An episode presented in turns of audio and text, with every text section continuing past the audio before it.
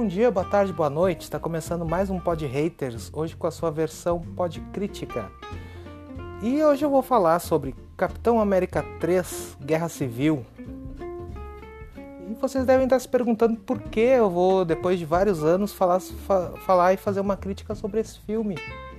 É porque final do mês, daqui precisamente um mês mais ou menos, foi final de abril de 2016 então vai fazer cinco anos que esse filme foi lançado. E também, tanto eu quanto o Davizinho, nós assumimos um projeto aí que é o Revendo a Marvel. Que nós vamos falar filme a filme de todos os filmes da, da, do estúdio Marvel, desde o primeiro Homem de Ferro, que nós já fizemos um programa Pod Geek falando sobre. Em ordem de lançamento, nós vamos falar de todos os filmes. Né? Assim que acabar Falcão e o Soldado Invernal, nós vamos falar sobre todos esses filmes aí, um por um, fazer um debate e ver o que mudou nesses anos, a nossa percepção, se o filme é datado, se o filme é bom, se a gente achou o filme bom na época e ruim agora ou vice-versa, né? E esse filme, eu fazendo essa minha maratona, eu vi que esse filme me chamou muita atenção de novo, porque para mim é um, é um dos filmes que mais me empolga na Marvel e me empolga demais, sabe? Mas eu vou falar sobre isso daqui a pouquinho. Né? Porque agora vamos para o momento merchan, né? Porque eu queria agradecer demais a Luana Menegoto, que está me ajudando aqui na divulgação do Pod Haters em todas as redes sociais. Criou vários logos, né, para divulgar, para divulgação. Né? E eu queria indicar ela aqui, para que sigam o Insta dela, tá? Que ela fala sobre marketing digital. Para quem tiver interessado em conhecer mais sobre isso, sobre marketing digital, né? Quem quiser investir em fazer propagandas no, nas redes sociais, usar marketing realmente nas redes sociais, aprender um pouco, né? Siga ela lá no Instagram, tá? Que é arroba Luana Menegoto MKT, tá? O MKT de marketing, certo? Porque ela manda muito bem, ela tem um trabalho realmente muito bom e tá fazendo um trabalho excelente aqui com a gente, aqui nessa parceria, tá? Que ela tá me ajudando bastante, eu recomendo demais, porque realmente ela faz um trabalho excelente com redes sociais. Então quem quiser seguir ela lá, segue, confere o trabalho dela lá que realmente é bem bacana mesmo, tá? E voltando ao filme, tá? Como eu estava dizendo antes, por que falar sobre esse filme cinco anos depois? Esse filme me, empolga, me empolga demais, sabe? Eu fiquei muito empolgado quando eu vi de novo. Eu já vi vários filmes da Marvel agora em maratona, assim, na sequência. E esse foi o filme que mais me empolgou agora nessa nova, nessa minha nova maratona aí de Marvel. Né? Porque, na, na verdade, eu não maratonei os filmes da Marvel, fui vendo conforme foram lançados na época. Né? E Capitão América 2 foi um filme que me empolgou demais. Foi quando eu comecei realmente a gostar dos estúdios Marvel. Foi assistindo Capitão América 2. Antes eu não me identificava muito, eu como leitor de quadrinhos. Eu assisti a fase 1 da Marvel e não gostei tanto, sabe?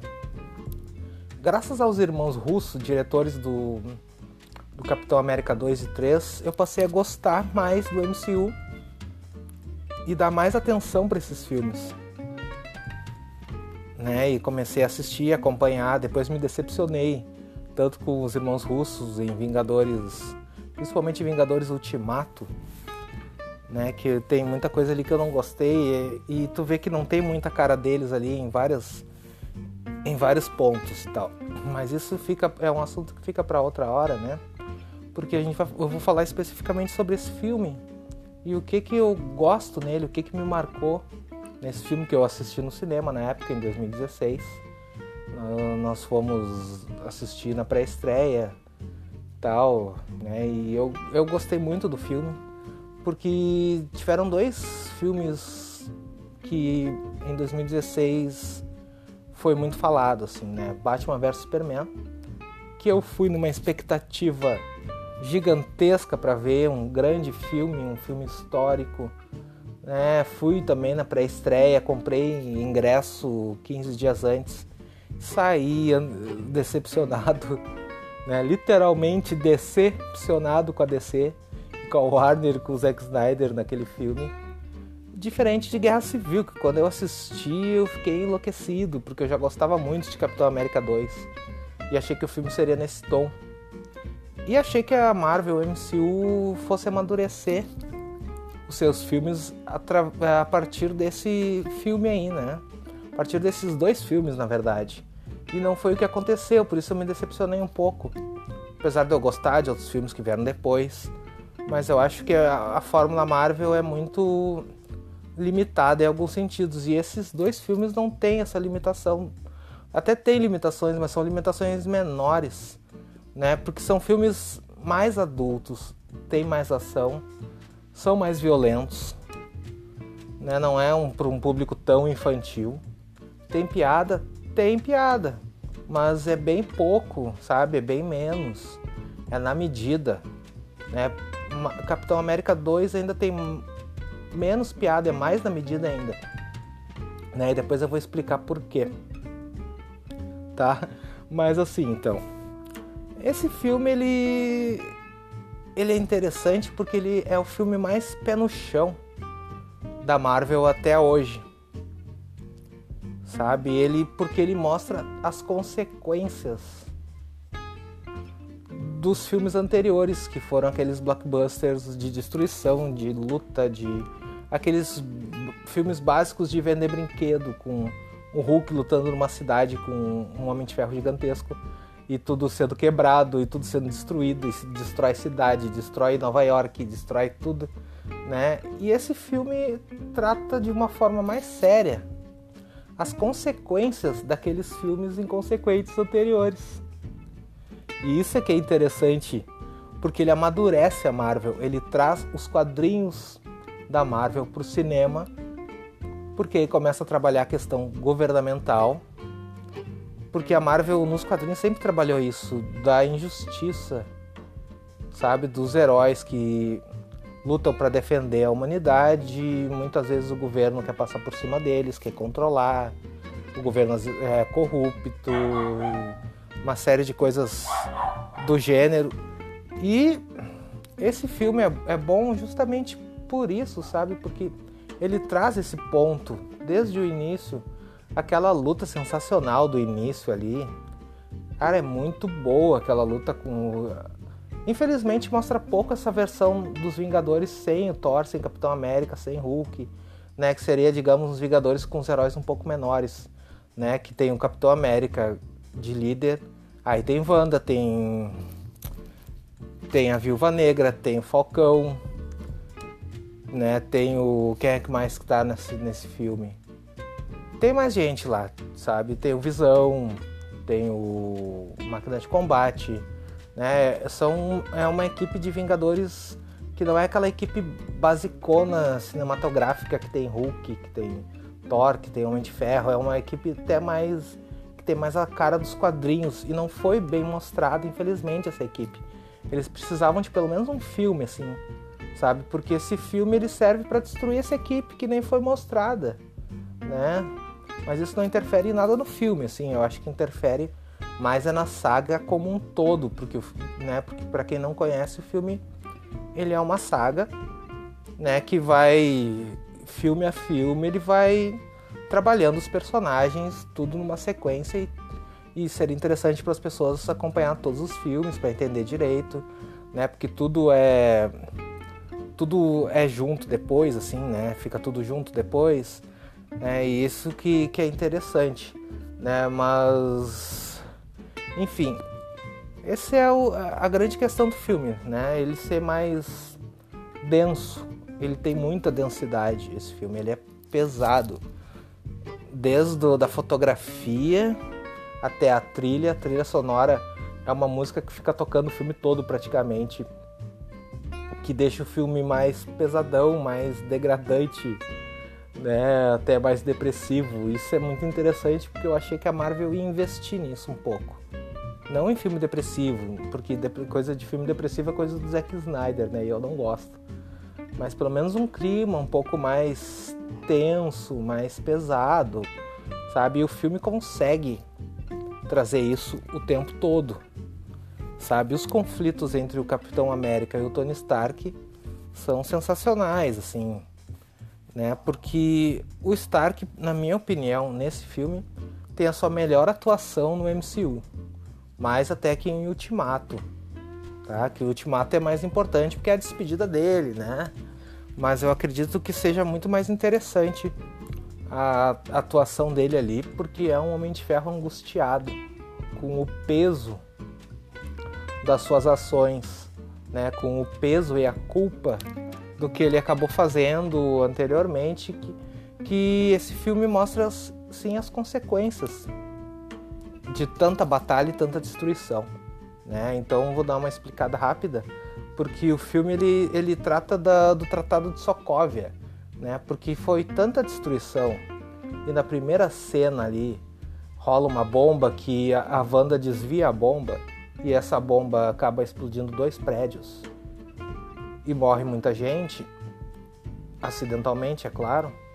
E a partir dali, vários países se uniram para criar o Tratado de Sokovia, no qual a ONU ia, né, ia controlar esses heróis para que eles agissem sob uma supervisão. Na verdade, seria uma supervisão. Eles falam em ONU, mas a supervisão, na verdade, é americana, do exército. E aí rola uma divisão entre os dois, os dois líderes dos Vingadores, os dois principais personagens da Marvel até então.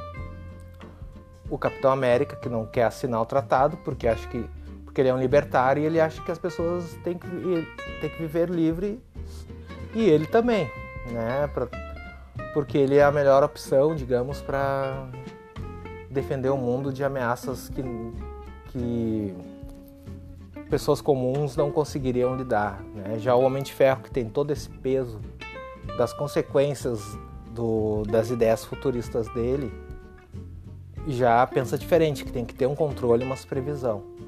Né? Somado à questão do Buck, né, que foi sabotado e todo mundo acha que ele é o assassino desse, de um atentado que rola mais ou menos no início do filme. E o Capitão América quer proteger o Buck, o Soldado Invernal, que é um amigo dele lá dos anos 40. Né? E todo mundo pensa que ele é o assassino e perseguem o Buck. E, e assim o filme vai, vai indo até chegar a uma grande revelação com relação ao Tony Stark, que deixa ele mais indignado ainda com o Buck. Isso gera uma grande briga entre os dois né? Brigas até pesadas, a briga do final ali entre, entre os três assim é bem pesada, bem consequente, sabe? Coisas que uh, até não precisaria ser resolvido dessa, forma, assim, né? Porque são pessoas muito uh, que têm uma boa índole e acabaram se matando desse jeito assim, praticamente, né? E mas é, é, isso que é um interessante nesse filme, sabe? É o que vale a pena assistir porque ele é um filme mais pesado da Marvel, mais denso, mais adulto, né? Tem seus defeitos, tem seus defeitos, sim, né? Diferente do Capitão América 2, que não não tem tanto defeito, que é, é um filme mais coeso, assim, sabe? Mais linear. O Guerra Civil não, o Guerra Civil tem para mim um grande defeito né? Que na minha opinião o melhor do filme, como eu falei, é essa tensão no ar que fica uh, com a trilha e com as cenas, principalmente envolvendo o Soldado Invernal, que é um filme que trabalha muito Soldado Invernal. E tem uma quebra de ritmo no meio do filme que é uma, a cena preferida de muita gente, que eu particularmente não gosto, que é a parte do, do aeroporto ali onde tem aquela luta totalmente sem sentido entre eles. E isso não, não é legal porque parece que é um momento, momento vender brinquedo no meio do filme, sabe? Tem que vender boneco do, do Capitão América, tem que vender boneco do Homem de Ferro, tem que vender boneco do grande personagem né, que a, a Marvel conseguiu de volta por empréstimo através da Sony, que é o Homem-Aranha, né? E, e aí ali tu, o, o peso do filme cai drasticamente, muda o tom do filme, parece outro filme aquela luta com piadas. até a trilha sonora básica que, que foi utilizada praticamente no filme todo muda. E aí eu acho que até depois que passa essa cena, até retomar a tensão que a gente cria no filme, aquela coisa de peso, demora um pouquinho, porque é uma quebra muito grande. Apesar de que acontece uma. Essa luta aí tem uma consequência grave. Né? Eu não vou dar spoiler aqui, mas tem uma consequência grave, mas o durante a luta é, só serve para isso. Tá? É, é, é uma quebra total. Um outro defeito que o filme tem é a questão do vilão. A Marvel já tradicionalmente não tem uh, não, não tem muito grandes vilões nos seus filmes. Já é uma coisa que já é normal, sabe? E nesse filme não é diferente, porque o vilão, que é, que é o Zemo, nos quadrinhos chamado de Barão Zemo, que usa uma máscara roxa, no filme não tem nada a ver com o vilão dos quadrinhos e tal. Né? Ele é um cara que manipula ali para fazer com que os Vingadores briguem, se separem, com que o Stark e o Homem de Ferro, quer dizer, que o Stark e o Capitão América briguem, né? Que eles se desentendam, que os Vingadores se desmantelem, né? E essa é a única função dele ali, basicamente como vilão, manipular, comete uns assassinatos, né? E, e, e essas coisas do gênero. Né? Ficou muito a desejar comparado ao Zemo dos quadrinhos. Mesmo assim, não acho um mau personagem, não. Eu achei que ele é interessante, ele tem uma motivação ali para para causar isso. Vamos ver como é que vai ser em Falcão e Soldado Invernal, que ele vai aparecer é, já apareceu no episódio 2, mas vamos ver se vão trabalhar melhor ele agora. Né? Esse para mim é um defeito que faltou um vilão. Até porque o foco do filme está muito mais entre a divisão da equipe e a divisão entre Capitão América e Homem de Ferro. Sabe, 2016 foi o ano dos duelos, assim, dos versos. Batman versus Superman, Capitão versus Homem de Ferro, sabe? Nenhum dos dois deu muito certo, assim, sabe? com o fracasso de Batman vs Superman deu uma murchada, assim, sabe? Mas esse filme entrega melhor, entrega muito melhor o, o, a questão entre os dois, assim, né? A briga entre os dois, tem suas, cada um tem suas motivações, né? O Stark tem, tem suas motivações e tu fica na dúvida no o filme todo sobre quem tem razão.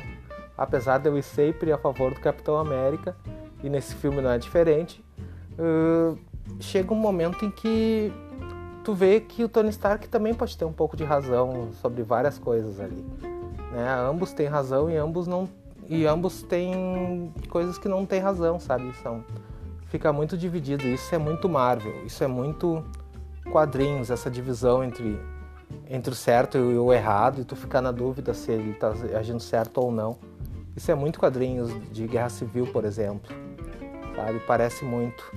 Né? E, e esse é o importante, o fundamental para esse filme. Né? E esse que é o, o mais interessante, assim, é o, a parte mais legal do filme. Ele tem suas diferenças relacionadas a, aos quadrinhos. Tá? Os quadrinhos ele trabalha melhor essa, essa briga entre as equipes, né?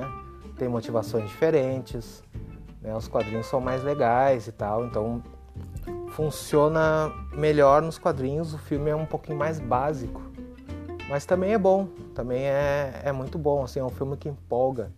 As cenas de ação são, são sensacionais, assim, porque são cenas muito físicas, não tem muito de CGI, né? Aquelas cenas deles pulando do prédio e tal, e aquela câmera em cima deles, aquilo é muito bom, aquilo é sensacional, assim, sabe? Vale a pena assistir, curtir esse filme e se divertir com, com as cenas de ação que tem e com a questão política, porque para quem gosta de, de política em quadrinhos, esse filme é um prato cheio, porque é um dos filmes que mais trabalha a questão política da, da Marvel, que parece realmente quadrinhos, assim. Lembra muito quadrinhos, tanto que fazia falta nos filmes ter essa questão política que não tem, né? E esse filme é, é a parte política dele. Então, sabe, para quem gosta dessa Marvel que usa, que usa isso desde o do início, lá nos inícios dos anos 60, isso é interessante. sabe? Então vale muito a pena rever esse filme ou assistir para quem não assistiu, né? Curtir o filme aí de novo, né? Cinco anos de de Capitão América 3. Para mim esse filme deveria se chamar Vingadores Guerra Civil, mas acabou sendo chamado de Capitão América. Acho que Vingadores seria muito mais interessante, mas isso não atrapalha em nada. Vale muito a pena assistir esse filme mesmo. Né? Eu recomendo. Espero que vocês tenham gostado da crítica. Hoje eu fui um pouco, a minha crítica foi um pouco mais curta, né?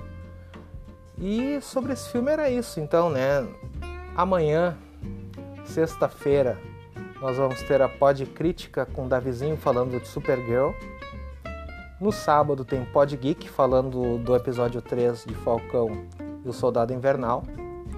E no domingo vamos ter uma surpresa aí, que é um quadro novo no Pod Haters, que eu vou falar melhor no, no sábado, no programa do sábado. Né? Segunda volta o Pod Cult, depois tem o Pod Manhattan Connection e assim vai. Quase todo dia aí, praticamente todos os dias tem conteúdo novo no Pod Haters, tá? Então é só seguir a gente lá no Instagram, né, podhaters, no Twitter é arroba podhater1, tá? Eu sou Luciano Teixeira, meu, meu Twitter e meu Instagram é Luciano Underline Teixeira. Amanhã então tem Pod Crítica de novo e sábado eu volto com o Pod Geek. Bom dia, boa tarde, boa noite e até mais.